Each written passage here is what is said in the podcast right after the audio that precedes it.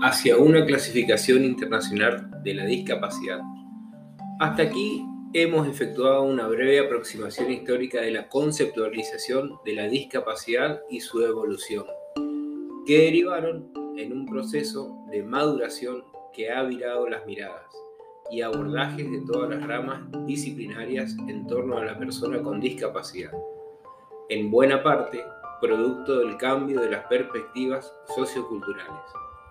En el transcurso de la década del 70, la comunidad internacional puso en agenda el tema de la discapacidad, planteando la necesidad de traspasar las barreras del proceso de la enfermedad en su secuencia, etiología, patología, manifestación, con la pretensión de avanzar en la clasificación de las consecuencias que la enfermedad deja en el individuo, en su actividad y en su relación con el entorno.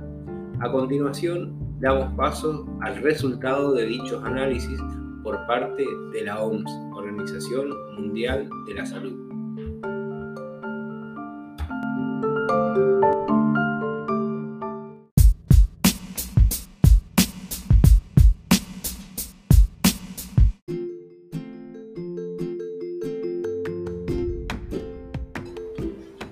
La CIF ha pasado de ser una clasificación de consecuencia de enfermedades de la versión de 1980 a una clasificación de componentes de salud.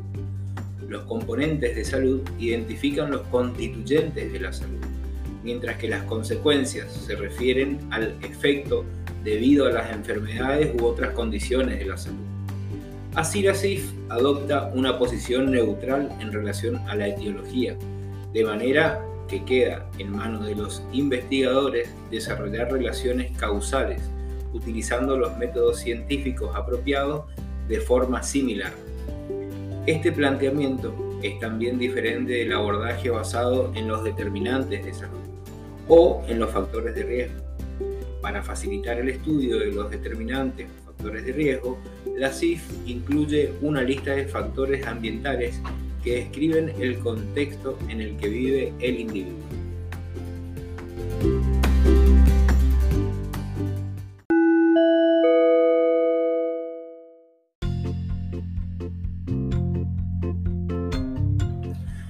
La CIF es una clasificación diseñada con un propósito múltiple para ser utilizada en varias disciplinas y diferentes sectores.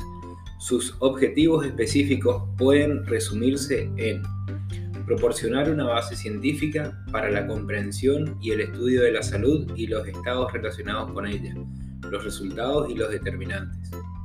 2. Establecer un lenguaje común para describir la salud y los estados relacionados con ella, para mejorar la comunicación entre distintos usuarios, tales como profesionales de la salud, investigadores, diseñadores de las políticas sanitarias y la población general incluyendo a las personas con discapacidad. 3. Permitir la comparación de datos entre países, entre disciplinas sanitarias, entre los servicios y en diferentes momentos a lo largo del tiempo. Y 4. Proporcionar un esquema de codificación sistematizado para ser aplicado en los sistemas de información sanitaria. Estos objetivos están relacionados entre sí ya que la necesidad y el uso de la CIF requiere la construcción de un sistema relevante y útil que pueda aplicarse en distintos ámbitos, en política sanitaria, en la evaluación de una calidad asistencial y para la evaluación de consecuencias en diferentes culturas.